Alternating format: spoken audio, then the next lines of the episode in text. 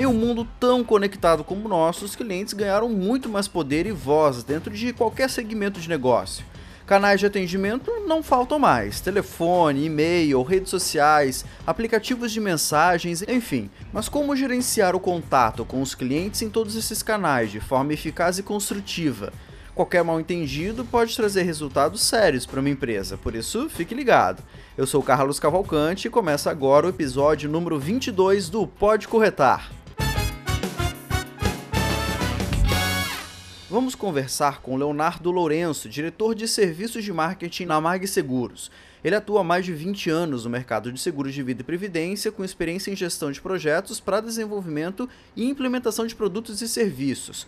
Ele já participou aqui também do Pode Corretar, número 13, sobre a oferta de produtos voltados para o bem-estar dos clientes. Obrigado por participar mais uma vez do nosso podcast, Leonardo.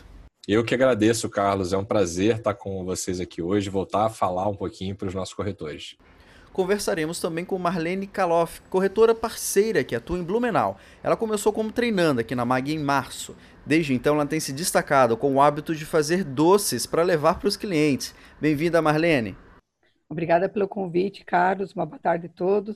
Leonardo, o trabalho de construção da satisfação do cliente por meio do atendimento é uma tarefa constante, né? Quais são as boas práticas que são aplicadas em prol de um atendimento humanizado aos clientes?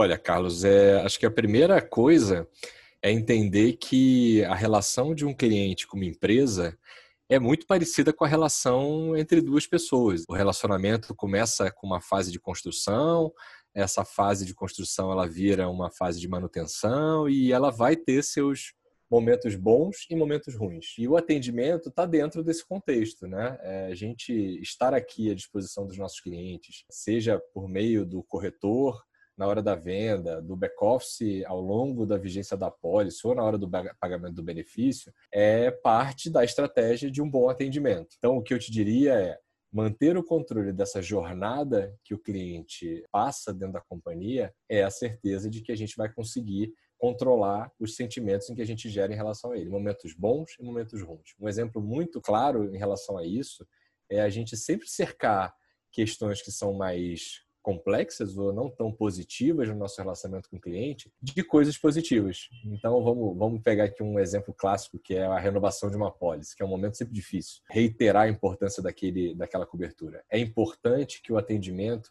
esteja preparado para explicar de forma clara o porquê daquele momento e trazer informações suficientes para que ele entenda qual é o, processo que ele está passando e, e, por consequência, acabe ficando com a gente por mais tempo. E várias outras técnicas aí, tá, Carlos? Agora vamos falar sobre os resultados de satisfação dos clientes da MAG. Temos uns índices bem bacanas que alcançamos esses últimos meses, não é, Leonardo?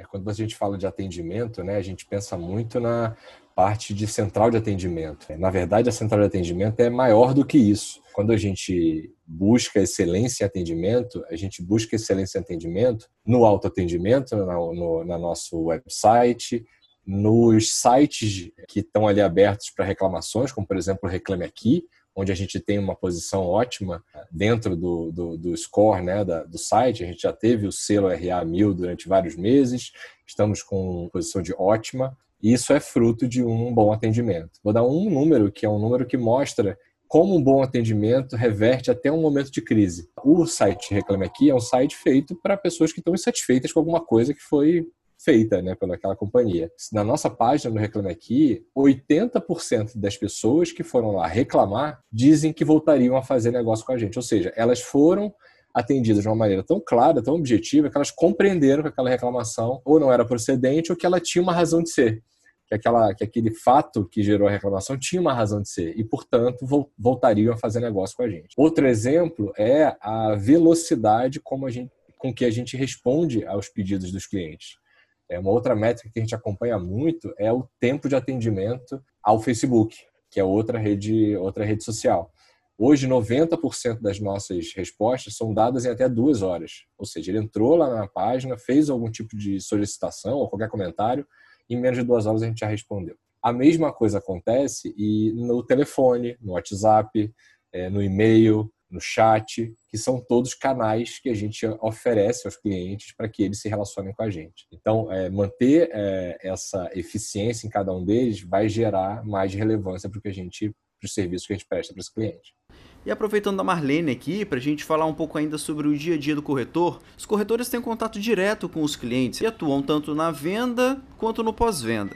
Como que é o contato com os clientes nesses dois momentos distintos, hein, Marlene?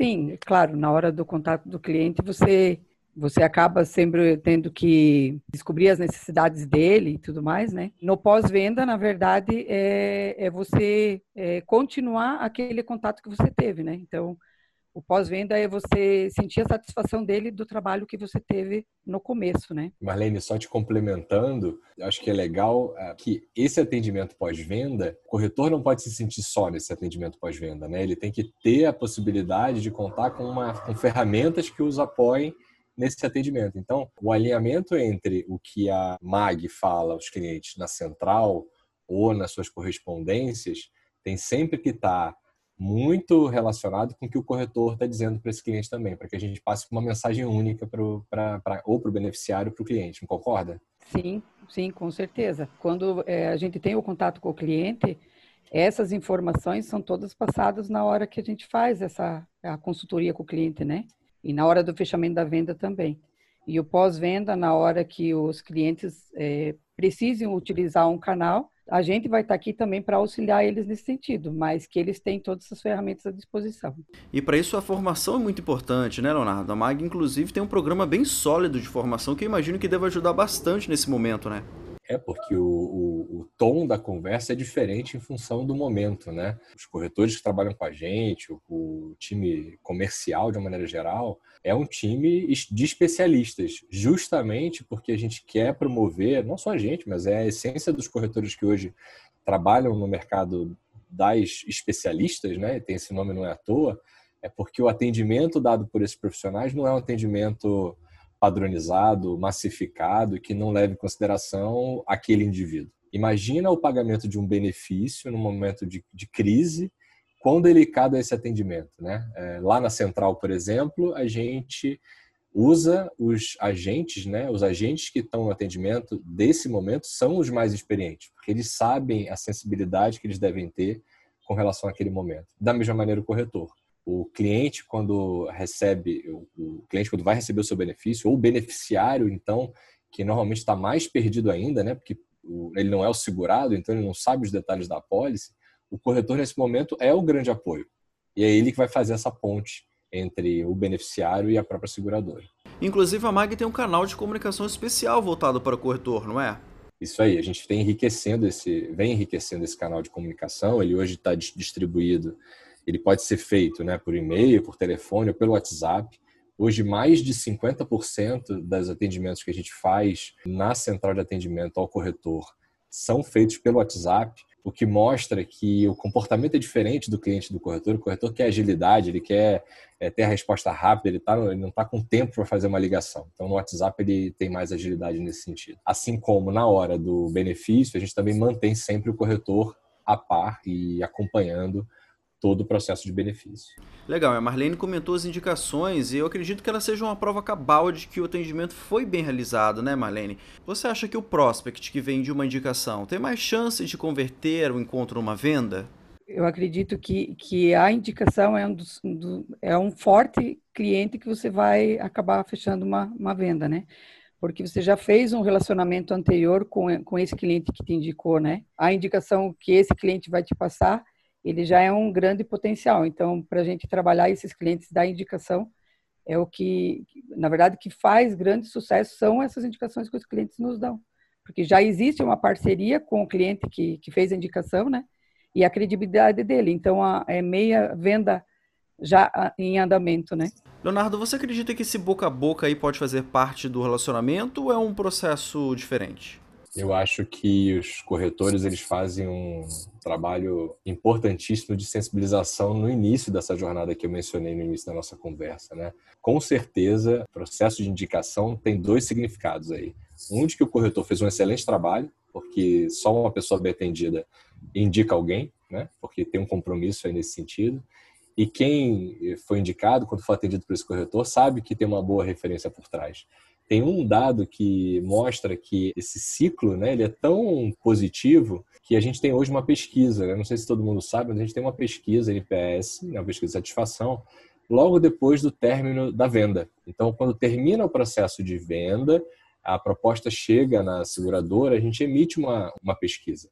E essa pesquisa é uma pesquisa de uma metodologia chamada Net Promoter Score, em que ela vai de uma nota menos 100 até a nota mais 100. Carlos, adivinha qual é a nota que a gente teve no último trimestre para esse processo? Foi de 81.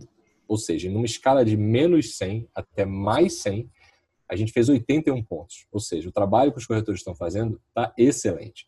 E que deixa uma responsabilidade para o atendimento pós-venda, que é manter essa mesma excelência. Agora, sobre o atendimento ao cliente, a Marlene tem um segredinho que ela usa para quebrar o gelo, né? Conta essa história pra gente, que você está levando doces para os clientes. Como surgiu essa ideia, Marlene? Sempre gostei muito de fazer doces, né? Então, faço sempre para minha família e para os amigos e tudo mais. E eu comecei na MAG justamente no começo da pandemia. Comecei com treinando em março. Em março começou a pandemia. E era um momento que estava todo mundo, é, todo mundo muito assustado, né, com, com a situação, entrando nesse, nesse momento difícil. E eu comecei a, as ligações do projeto Mais Que 100. Muitas pessoas que eu ligava me, me questionavam, né? Mas você, eu tenho visto teus doces que você posta no teu Instagram e na, nas redes sociais e tal eu começava a querer marcar uma visita e eles queriam eles queriam os meus doces também. Então, o que aconteceu? Eu comecei uma prática de levar os doces para as visitas ou na conclusão de uma venda, né? Então, quando o cliente concluía o fechamento do seguro, eu dou de presente um, docinho que eu mesmo faço. Isso mostra um pouquinho de dedicação com o cliente, um pouco de atenção. E num momento tão difícil como esse, está todo mundo muito carente, né? Então, fechei muitas vendas, é, levando doces para o café e a gente conversando e comendo um bolinho. E também hoje eu dou de presente para os meus clientes que fecham as vendas também. Nem todos os clientes foram comovidos pelos docinhos, né? Mas a grande maioria gosta do, de eu estar levando esses docinhos, tanto nas visitas ou depois que eu concluo a venda. Até porque esse primeiro contato, né, Marlene, às vezes é um pouco difícil. O tema pode ser difícil para algumas pessoas, o conhecimento sobre o assunto pode ser muito raso ou confuso. Então, trazer leveza para esse momento é fundamental, não é? Com certeza, é um bom quebra-gelo. É um bom quebra-gelo. Você deu, você deu um toque pessoal ao seu processo de venda, o que é muito legal e traz uma, uma intimidade maior nessa conversa. Você que fez o doce, né? Você não está dando um presente simplesmente. É, uma, uma dedicação né, que eu estou fazendo direcionada para aquela pessoa. Eu acho Exato. que a pessoa acaba se sentindo lisonjeada nesse sentido. Eu acho Com que certeza. isso ajuda também. É um atendimento individualizado e a gente tem muito isso na Mag Seguros também, né, Leonardo? Um atendimento humanizado. Exato, exato. A gente, é, há muitos anos, a gente já, por exemplo, não usa script na nossa, no nosso RMAG. Pelo contrário, a gente incentiva que os agentes de relacionamento, que são aqueles que estão lá no telefone com o cliente, sejam eles mesmos. Então, eles, eles recebem orientações. E os treinamentos não são treinamentos para decorar uma fala, são treinamentos para você falar em empatia, em outros tipos de, de qualidades, que é o que a gente promove dentro da central. Então, uma das, das orientações para o time do CRMAG é que ele, a cada ligação, consiga entender a motivação daquela ligação. Porque essa ligação pode estar sendo é, feita porque uma coisa importante aconteceu. E essa e esse momento, o nascimento do filho, por exemplo, a compra de uma casa, o falecimento de alguém, ele tem que ser tratado com respeito do, daquele momento. Então, é, é importante que não seja uma coisa mecânica. Muito na linha do que a Marlene fez, reproduzindo aí os doces na visita. É, é ela, né? Levando um toque pessoal para esse momento. Muito legal. E os indicadores de satisfação, esses reconhecimentos como o selo RA1000 que você comentou, Leonardo, como que eles podem ser usados como argumentos de vendas? É, a gente sabe que a, o nosso mercado é um mercado de, de pouca frequência, né? A pessoa está contratando um seguro de vida, é, você não vai ter é, todo dia uma interação com aquele cliente, ele vai acontecer anualmente, porque é, o corretor vai lá e fazer uma reavaliação dos planos do, do cliente, ou porque ele recebeu uma newsletter todo mês, algum tipo de interação.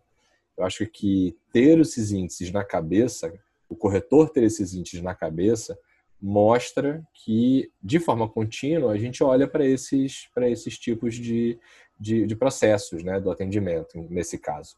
Então, acho que todo cliente, quando compra um seguro de vida, fala: Poxa, eu não vou ver essa empresa daqui a não sei quanto tempo.